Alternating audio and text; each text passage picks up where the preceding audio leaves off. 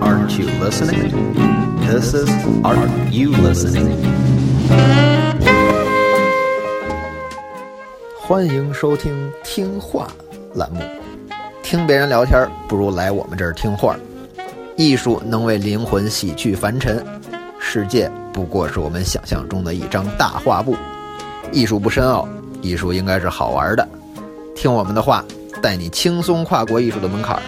您现在收听的是《听话》Podcast。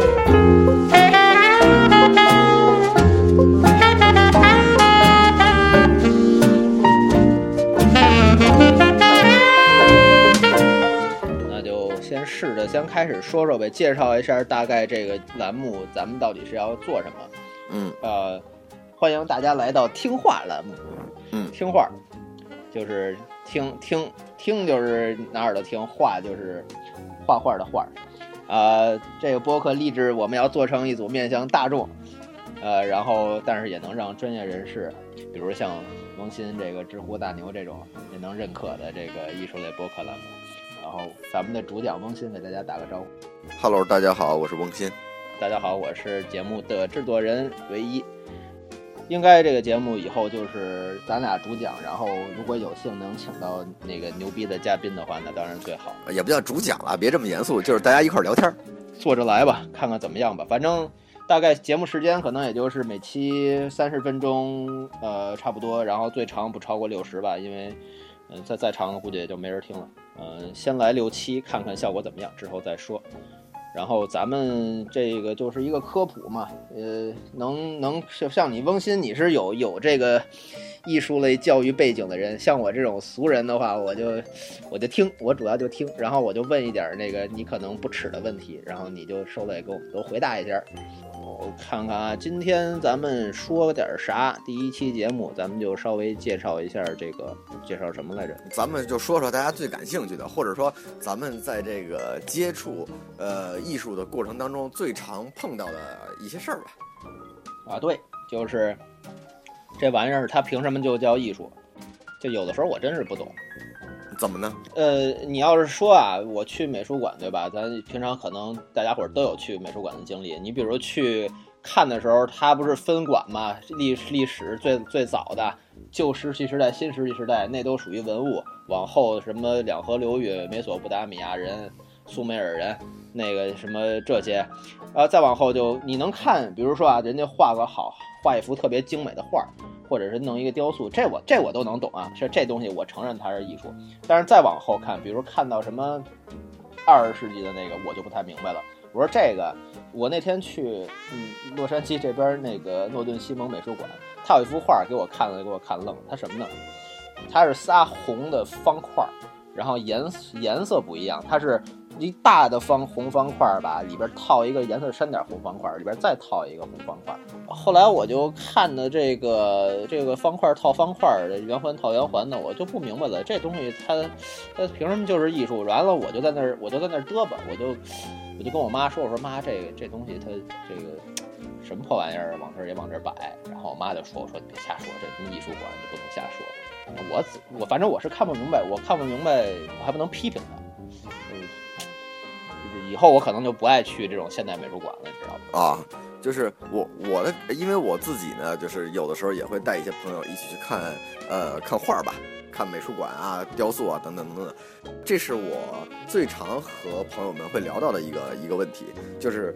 呃，因为就是当我们遇到一个看起来非常莫名其妙或者说不知所云的东西的时候，呃，可能会觉得自己被冒犯了，就是这这什么玩意儿？你你摆过来糊弄我的？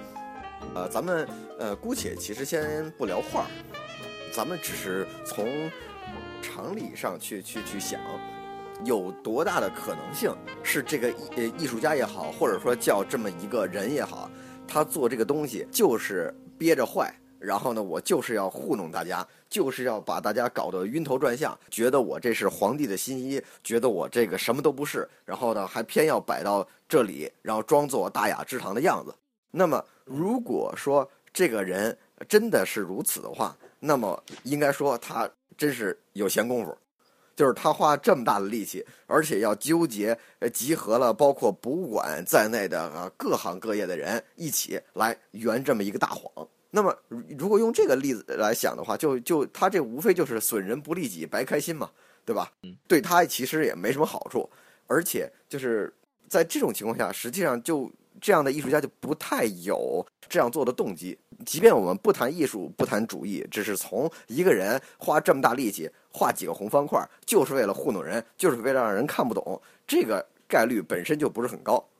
这里面呢，就是呃，是一个咱们就是在聊艺术的时候的一个前提，就是这个人首先他不是恶意的，就不管他是什么想法，他的目的很可能不是说为了欺负人，或者是为了糊弄人。如果这个前提咱们能够就是有一个共识，或者说咱们觉得说，哎，这是合理的话，那么其实很多艺术的内涵，或者说当我们在看艺术作品的时候，很多问题就会迎刃而解。因为实际上，呃，一件艺术作品，画家把它画完，只完成了一半的工作。就像打篮球的时候，两个人互相传球，这个传出来的球能不能被人接住，一方面看这个接的人稳不稳。另一方面也得看这个传的人传的稳不稳，这个两人各占百分之五十，所以在博物馆里面呢，就是艺术家占一半，观众占一半。而事实上，如果我们一开始先入为主的觉得说这人就是糊弄人，这人就是坑我不懂的话，那么就等于实际上我们就把我们的内心怎么说封闭了，很多原本藏在画面里面的内容就很难去理解了。那么我还是先不拿艺术来举例子。比如说，咱们说物理，那么物理呢，我们一开始可能老师讲的时候呢，会讲的比较形象，比较比较通俗。老师拿一小车，然后说这个小车车从一个小坡下来，然后一会儿呢，它就停下来了。为什么呢？因为有阻力啊。那它为什么能够一？它为什么能往前出溜一段时间呢？因为它有它有惯性啊。那这个大家都都能听懂。那再往后呢，老师的讲的东西就越来越抽抽象。呃，小车呢就变变成老师拿小笔啊，就就画了一小方块，说这小方块往前走了。再过一段时间呢，小方块也没有没有了，就变成一个数字，然后几几几，然后说它在往前。所以呢，就是这个呃过程，我们学物理的这个过程啊，在逐渐变得越来越抽象啊，越来越复杂。那么终于有一天，老师讲了一个事儿，然后在黑板上就写了一堆字母，然后说：“哎，大家看这件事情，咱们来讨论，呃，然后接下来怎么办？”我用物理的这个例子来说，是如果我们把从第一节课就直接给学生或者说给朋友看这一堆公式的话，大家可能都会不知所云，不知道这是什么。但如果循序渐进的，咱们比如说从一个小车往坡下滑开始的话，大家就会觉得比较好入手。实际上，不光科学如此，艺术也是如此。虽然说艺术一直以来就是它都是一个，比如说它在画面上上画，但是它。自己也有自己的规律，因此早先的艺术，比如说你刚才说我看得懂的一些，比如美索不达米亚平原，对吧？中东或者说咱们古代石器时代人，然后弄一个陶罐子，陶罐子上画点人儿，画点鱼，画点马什么的这些东西，哎，这个好懂。它就相当于一开始咱们在学物理的时候看到那个往从坡上往下滑的那个小车，它代表了人类对这个艺术世界早期的或者说相对初级阶段的认识。那么在科技在发展的同时，人们的情感也在愈发丰富，同时艺术的手段和想法也在不断的、不断的往前前进。因此，如果我们可以想象说，哎，学物理不能直接我就上爱因斯坦，直接我就看二十世纪的那些霍金啊什么的，这我就看不太懂。那么，当我们在面对二十世纪艺术的时候，因为当时刚才你提到了现代艺术嘛，现代艺术基本上可以算是二十世纪开始。那么，二十世纪艺术的时候，实际上它也是我们可以说啊有一个门槛的，只不过这个门槛看起来哎比较模糊，因为当我们看一个物理公式的时候，呃，什么几个字母连在一块儿啊，这这个我不多说了，因为我自己也也也看不懂的的的时候，我们能感觉到说这几个公式可能不是瞎写的。他不，他这个，比如说爱因斯坦写这个 E 等于 mc 方，他这个 E 大写啊，那可能他有他的理由。那他写这一行字母，不不是为了这个糊弄我，他可能背后有很多这个这个科学道理。那么同理，当我们看到几个从颜色。出发的东西的时候，这时候它不是字母了，这时候它是颜色。但是颜色有没有可能也代表一些意义呢？也有可能。那么就像我们一开始可能不太能理解爱因斯坦一样，那么当我们看到一些二十世纪的艺术的时候，也是如此。好，那么我们从科学的这个例子讲完了，咱们再换一个角度，比如说和艺术相微，或者说和美术、绘画稍微接近一点的，咱们说小说。小说这个东西大家都都可以看啊，这个只要字儿都认识，那么这就可以读。呃，但是呢，大家会发现说，哎，有些小说看的人多，有些小说看的人少，或者有些小说看的人多，但是看完的人少。比如说咱们这个看呃小说的时候，如果说到文艺一点的啊，咱们可能都会呃想到说，哎，那那个那个呃《百年孤独》这个这个这个好。啊，这个这个马尔克马尔克斯，呃，写的好。但是呢，当我们谈到没看没没看没看过没看过，我 我就没看马尔克斯，你记得什么啊？对，那每个人都朗朗上口。第一句，多年以后，当奥雷连诺上校站在行刑队的前面，准会想起父亲带他去参观冰块的那个遥远的下午。后面呢？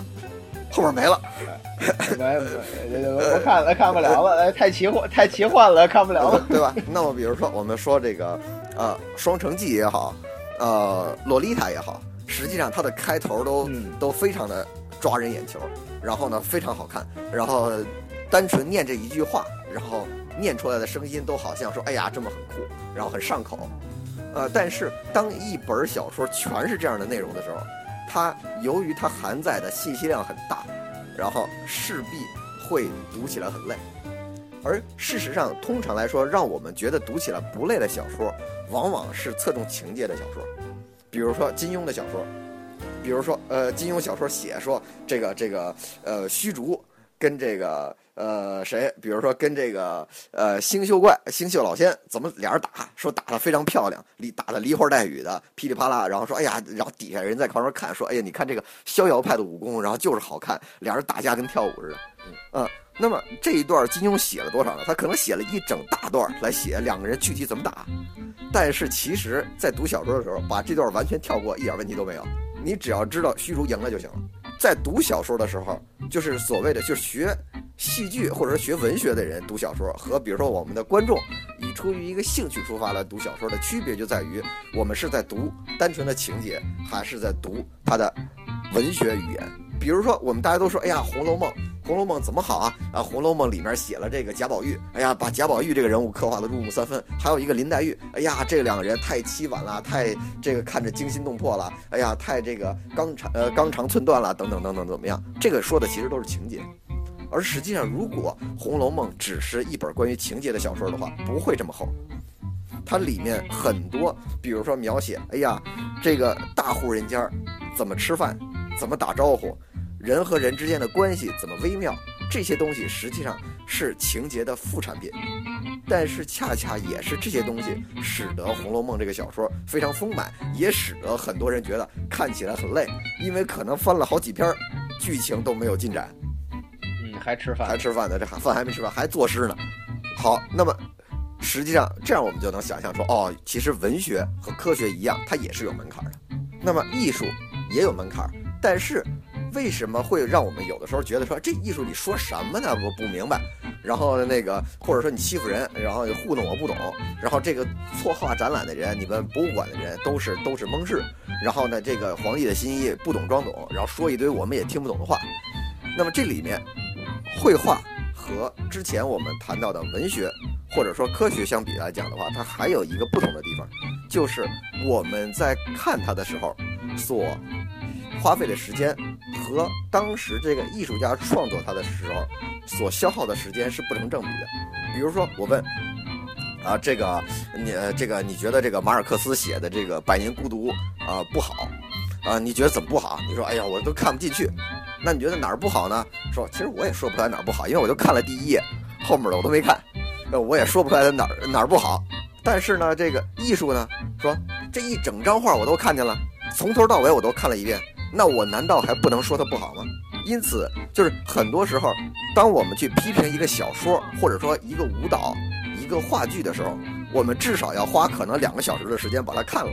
而大部分，如果说哎感觉说不搭对，或者说就看不下去的人，那那可能就前半个小时就离场了，就不看了。我不跟你这搭着功夫，那那那也就批评不出什么来。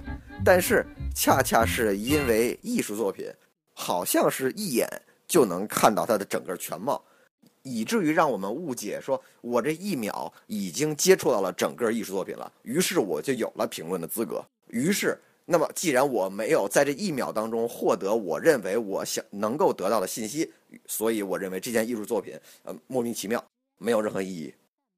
这里面既是艺术这个形式的一个特点，同时也是艺术家利用它实际上可以创造出一些很微妙的东西的地方。比如说，我举一个例子，咱们举一个最极端、最冒犯大家的例子，屎，就是或者咱们咱们呃咱们这个文明一点，咱们叫它粪便，这个。一九六一年，有一个艺术家叫做皮耶洛这个曼佐尼，意大利人，他做了一个艺术。这个作品是什么呢？就是一个罐头，罐头上面写着字，写着说这个这个是啊艺术家的屎，新鲜制作，含多少多少克，啊曼佐尼的屎。不是这什么意思？他是是艺术作品，他是要卖吗？还是干嘛呀？这东西的呀？嗯，对，所以你看就是。直接看的话，实际上我们就觉得莫名其妙。说这个艺术家把屎拉放在这个这个这个博物馆里边，对吧？让我看，然后呢，而且呢，这个这个也也也没有做说明，也没有怎样，就就欺负我不懂呗。我能接接受达芬奇，我觉得那好歹人家用心画了。那你这个拉一泡屎，然后呢，你你这把粪便装在这个罐头里边，你就说你这是艺术，这怎么回事？这样的作品。在刚刚接触到的时候，常常是非常容易让我们产生反感的，因为它看起来和我们印象当中的艺术作品非常的的不一致。可是有另外一件事儿，就是通常来说，当一件艺术作品在留下来的过程之中，很多关于它的信息就被藏在了艺术作品的后面。可能这个艺术家当时有很多想法，但是他在呈现这个艺术作品的时候。他不能在每个作品旁边贴两张 A 四纸，然后说：“哎呀，我这当时怎么想的？我怎么怎么样，怎么怎么样？”啊，那样的话的话，这艺术家就没有必要做这个艺术作品了，他就直接写小说或者是写评论就可以了，对吧？如果说他的目的只是为了要表达想法的话，但是如果他这只是一篇文章的话，可能不会有真的在您面前放着一个罐头，当然这罐头也没有打开，可是他告诉您说这里面就是我新鲜呈现的我的我的粪便，呃，给您的冲击力大。那我话说到这个地方的时候，可能您还是觉得说，哎呀，这个这个屎不知道是是什么情况。那么也可能您觉得说，或许它有深呃背后有深意，但是但是真是不懂。好，那么咱们这时候再看这个呃艺术家当时为什么要这么做？这个艺术家他当时所生活的那个社会是一个艺术家的地位急剧上升的时代。一九六零年的时候，那个时候毕加索的地位已经非常非常高。高到他不需要创作任何作品，仅仅因为他是毕加索，就受人追捧。换句话说，这个时候对艺术家而言，或对这些成名的艺术家而言，他创作的作品已经不再重要了。尽管这是最初让他成为重要艺术家的原因，但是这个时候对他而言，重要的是他是那个艺术家，而不是他作为这个艺术家做了什么作品。呃，这话开始说的有点绕了。那这也是咱们刚才说的这个门槛之所在。那么曼佐尼这个画家呢，就觉得说，其实我觉得吧，这个艺术家没必要把自己特别当回事儿。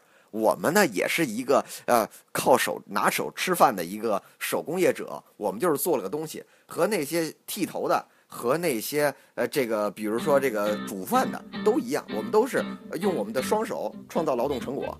那么为什么就非得说画家就被追捧的天一样，好像恨不得是哎呀天才啊啊这个呃十年出一个呀，梵高啊怎么怎么样，非要这样子呢？哎呀没有必要。那么于是他就做了一个作品，他说现在好家伙，大家追这个艺术家都跟追星一样。只要印了一张纸，上面签了艺术家的名字，大家觉得，哎呦，这个是是是这个这个这个重要，这个这个跟一张没有签名的纸不一般。那有的艺术家干个什么事儿，大家都把他做完这个事情以后剩下的东西，比如，哎呀，艺术家穿过的衣服，艺术家打过的领带，艺术家戴过的帽子，哎呀，都都如获至宝。这个当然咱们现在可以想象，那不就跟比如说乔丹穿过的球，对追星一样嘛，对对，乔丹穿过的球鞋，对吧？哎呀，可以拍卖。呃，这个贝克汉姆踢飞的点球可以拍卖。呃，这那么曼佐尼就觉得说，这个时候，当如果大家一旦开始追星的话，就不会再去关注艺术家到底创作了什么了，而事实上，作品本身才是艺术家的灵魂所在。所以，他打算给大家来一个当头一棒。那么，既然要当头一棒，这一棒就得足够惊爆、劲爆才可以。那他决定怎么办呢？他决定，哎，他叫着他女朋友一块儿，然后呢，这个这个弄了一些自己的啊、这个排泄物啊，然后装到罐头里，然后跟大家说，哎，各位，你们不是特别喜欢艺术家的产物吗？对吧？人家艺术家，哎，给你呃摁一个手掌印儿，你都觉得哎呀，这这这了不起。那我来给你来点儿更实在的，这是是这 太实在了，这个 特别实在，呃，然后把这装在罐子里，说卖啊，对吧？你们不是崇拜艺术家吗？来啊，既然你们崇拜艺术家，我这比人家那还实惠，你们为什么不来这个呢？是比好莱坞那手掌印儿那实惠多了，这还能拿家里呢。他的这个作品出来的时候，然后这个时候，艺术圈子里的人就突然心里咯噔一下，就是哎，按照咱们的那个逻辑，的确啊，确实，呃，好像是他说这道理没错。可是我们瞧着这个这这罐头，我们也觉得别扭。于是大家就开始想说，哎，那可能是不是有一种可能性，就是咱们现在已经开始，呃，往一个偏离了艺术本身的方向去走了。那么，由于他的这个罐头引起了大家如此广泛的讨论和思考，所以这个罐头的重要已经不在于它里面是什么东西了，而在于它的扔下的这个小石子儿引起了多大的波澜。嗯，而最终，当我们现在五十年以后，咱们距离一九六一年已经过去很多年了，五十年以后再回过头来看，说现在有很多观念艺术家，他们呃的作品可能就是随便找了一个什么东西，找几个东西，这个咱们见的非常多，叫装置艺术。他找了几个现成的东西拼在一起，说哎呀，这就是我的艺术，他背后有我的想法，一二三四五，一二三四五，然后说了好几大片儿啊。那么这个东西是哪来的？这个东西实际上一定程度上。就算是曼佐尼的这个作品后面所引发的东西，大家觉得说，哎，曼佐尼你这个点子不错，你可以用一个非常刺激的东西来引起大家思考。你这个东西恰恰很接近于一种严肃的艺术，而不是说拿大家寻开心。那翁鑫，你看，像你给我解释完了之后，我对于这一件展品，我能有一个大概的了解，但是。更多的情况是，我在美术馆的时候，我只能去花费那几秒钟时间，或者再多说也就一分钟，去试图来了解作者的本意。作为一个没有什么艺术教育背景、没受过正统艺术训练的人来说，我怎么着能就是把他这个这么大的一个工程，大这么大的一个谜面儿，我给在短时间内解读出来，然后。我能够跟作者这作品的原作者有一个真正的这么一个交流，我能够呃领会到他到底真正想要表达什么。因因为更多的情况下，我就是在这儿看这个展品，看了几秒钟，我一看哟，方块套方块，我说这他妈什么玩意儿啊？他就不看了。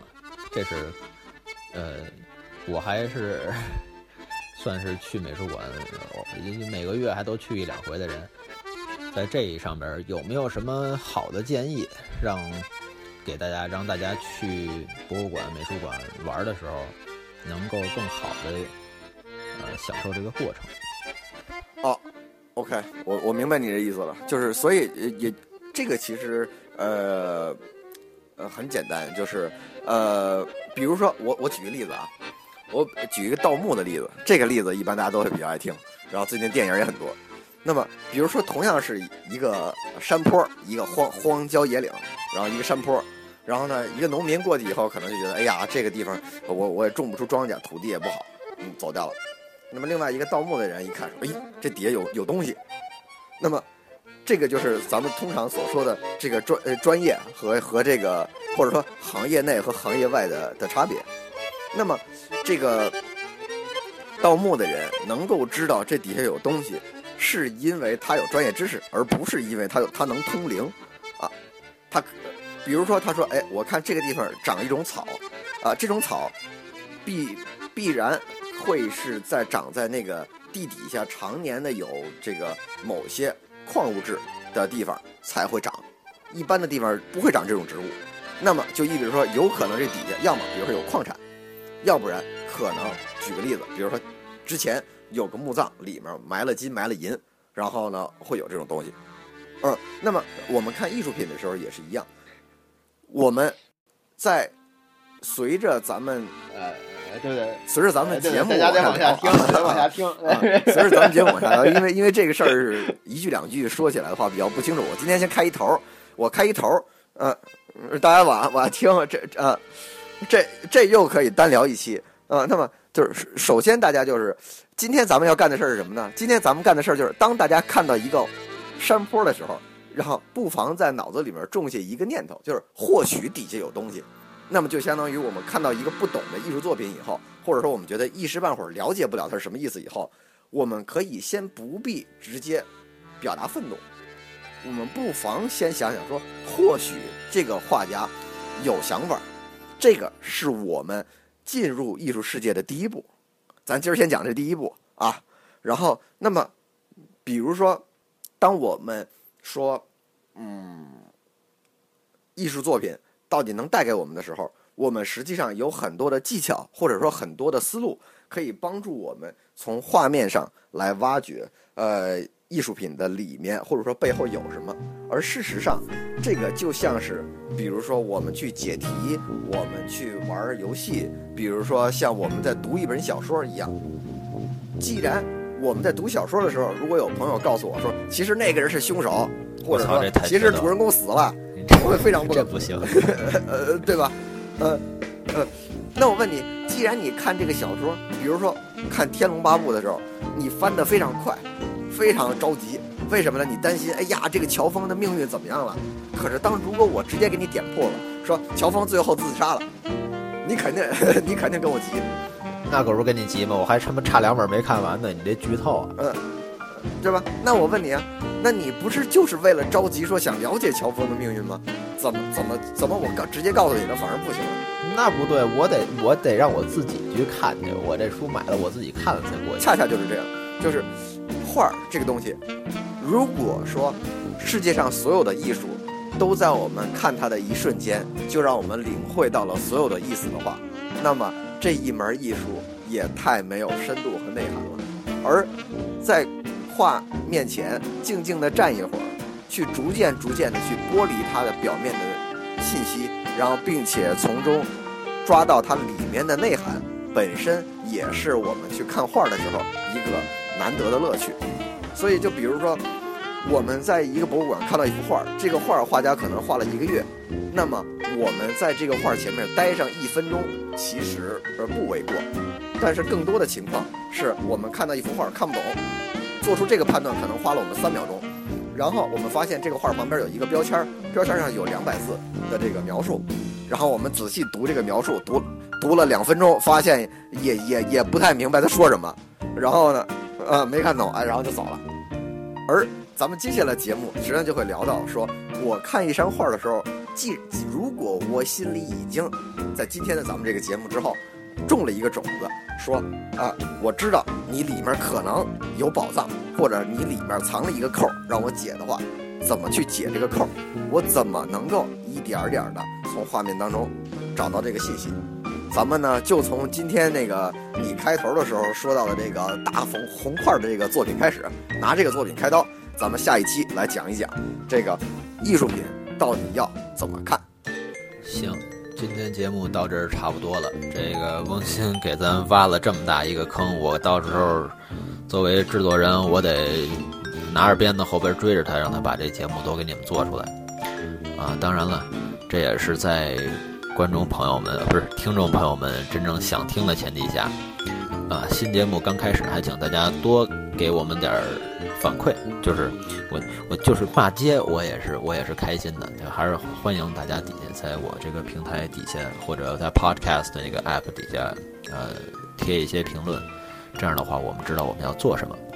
那王鑫，你现在估计也已经体力透支了吧？自己一人嘚啵了快半个小时，还有什么想跟观众朋友想说的没有？好，如果大家有什么想法，或者说觉得我们在节目当中有哪些没说到的，呃，也欢迎大家通过我们的这个呃平台底下的留言啊，然后呢，咱们会在接下来的节目当中跟大家继续的来聊。